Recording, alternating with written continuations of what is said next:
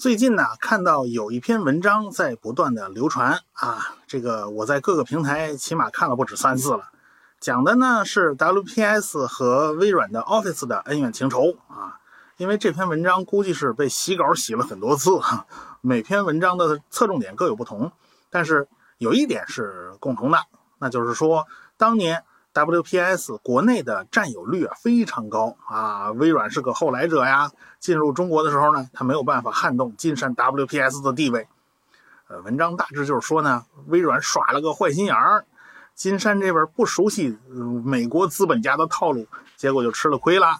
一九九六年。呃，微软主动找上门了啊，找上金山，希望金山将 WPS 格式与微软共享，并且呢，呃，两者相互兼容。然后双方签署了一份协议，双方都通过自己软件的中间层 RTF 格式来互相读取对方的文件。WPS 的格式向微软开放，就意味着原先 WPS 的用户可以使用微软的 Word 打开、编辑 WPS 格式文档，同时呢。WPS 也可以打开编辑 Office 格式的文档。正是这个看似简单的希望和要求，让微软几乎是不费吹灰之力就抢占了中国的市场。微软进入中国的第一件事呢，就是想办法将 WPS 的老用户全都转到了 Word 平台上。而且微软开始大力宣传 Office，并且采用了捆绑销售且纵容盗版的方式，快速占领了中国市场。反正呢，这几篇文章啊都有这一段。现在呢，还有人在网上争吵。说 WPS 和微软的 Office 长得非常像，是不是抄人家的啊？马上就有人发文否认，说反倒是微软抄了 WPS，因为 WPS 出来比微软的 Office 早多了。呃，现在很多年轻人呢都是新世纪成长起来的，很多九零后大概也没经历过这段历史。我呢刚好这岁数到这儿了，我是个过来人。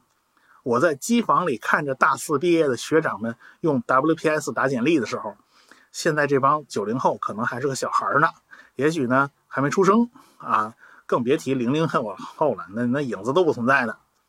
我呢只是感叹呢，这事儿才过去二十多年呢，很多历史就已经变成故事了。故事里的事嘛，翻过来调过去啊，说是就是，说不是就不是。好在我自己是亲历者。我还是可以把问题讲清楚的。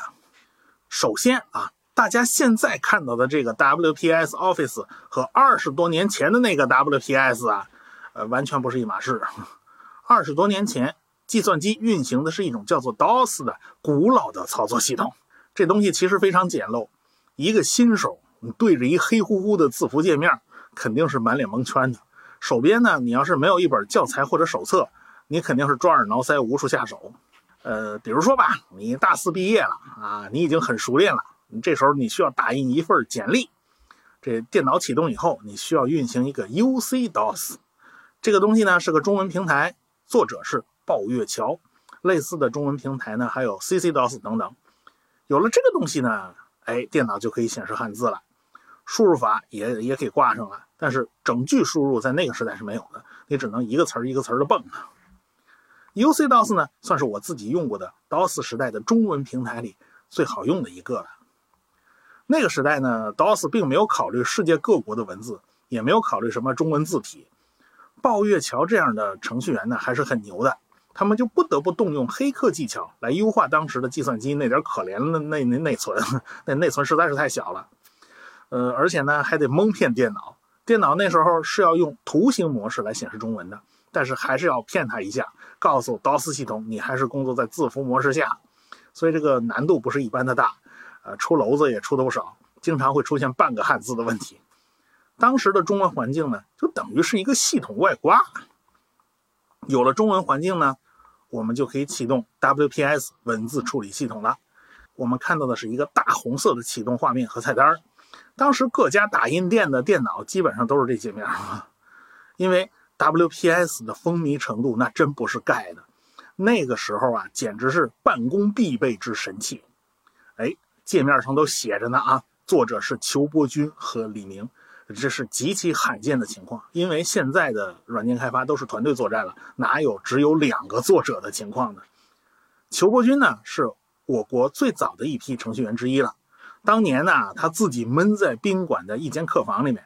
用一台三八六电脑和汇编语言，呃，天天一睁眼就开始写程序了，然后写累了倒头就睡。他就这么足足憋了十六个月，终于在一九八八年五月写出了中国第一个文字处理系统，叫 WPS 一点零。这基本上就是他一个人完成的。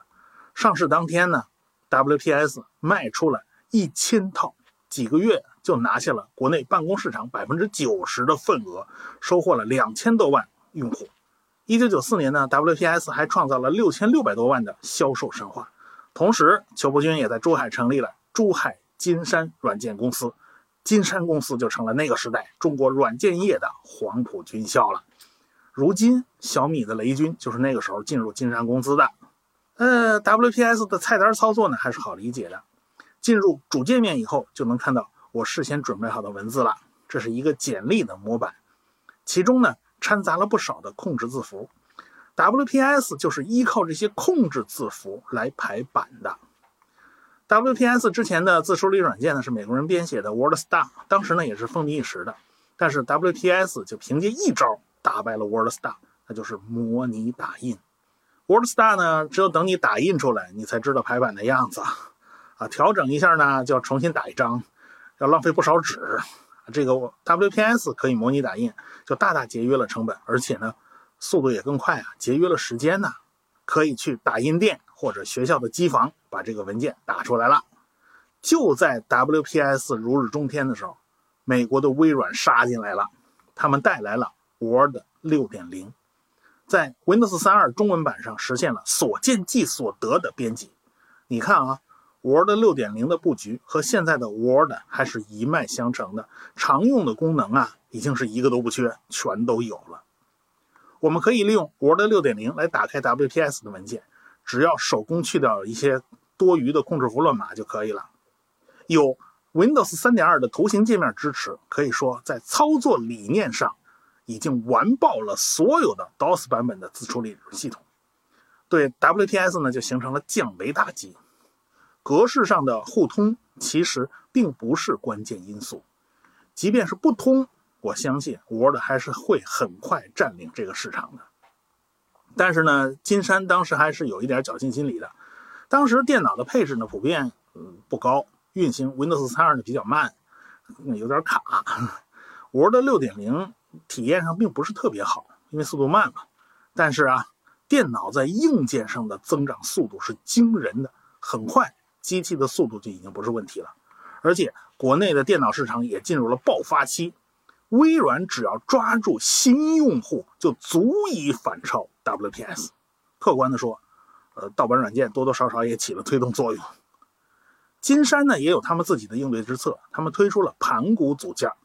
雷军呢还在杂志上写文章做推广，这个组件呢，据说是也有所见即所得的功能，但是遗憾的是，我找遍网络也没有发现可以试用的版本，我到现在也没看见究竟是怎么回事这也和盘古组件盗版稀少是有关系的，要不然你总有哪个版本能流传下来是吧？这个盗版到底对一个软件的生命起到了什么样的作用？其实是非常微妙的，呃，你都不好说，这不是这是蝴蝶效应啊。Word 的盗版那满街都是，几块钱就能买一张光盘。等到 WPS 九七出来的时候，它也有了所见即所得的编辑功能，但是那个时候它已经不得不和 Office 九五正面刚了。当时的 WPS 基本上已经大势已去，无力回天了。微软的 Office 系列因为普及程度高，成了事实上的办公标准。盗版在很大程度上是起到了推波助澜的作用的，但是我要说啊，这些都不是主要因素，主要因素是因为我国的电脑软件业起步晚，规模小，不掌握操作系统和核心技术，只能在人家的平台上依附着。等到微软专门推出了中文版的 Windows 3.2以后，那像中文之星之类的外挂也就走到了生命的尽头了。有些在系统夹缝里开辟出来的那些空间呢，瞬间就坍塌了。那就属于裘伯钧、王江民、鲍月桥、严元朝、王志东等等初代大神的时代，就这么结束了。到了互联网的时代，中国 IT 界才迎来了新的辉煌啊，才打了一个漂亮的翻身仗。早先的那一辈人里面呢，只有雷军笑到了最后。如今新时代的 WPS，除了名字以外，哈，一切都不一样了，里里外外已经成了互联网的这个味道啊。软件业呢是一手交钱一手交货，它还是个制造业。但是互联网的逻辑呢就不是这么玩了，它是个服务业，而且呢它是羊毛出在猪身上，最后由狗来买单，猴子在一边看热闹，它的玩法就全变了。最后我们还是要总结一下，当年的那个 WPS 和如今的这个 WPS 是天壤之别，完全不是一码事。和当初 Word 的竞争落败，并不是被微软的阴谋算计了，而是被人家微软降维打击。好在这些旧软件还都能找到，我们还可以展开这趟软件考古之旅。要是再过二十年呢，这档子事儿还有没有人记得？还有没有人能说清楚？都不一定了。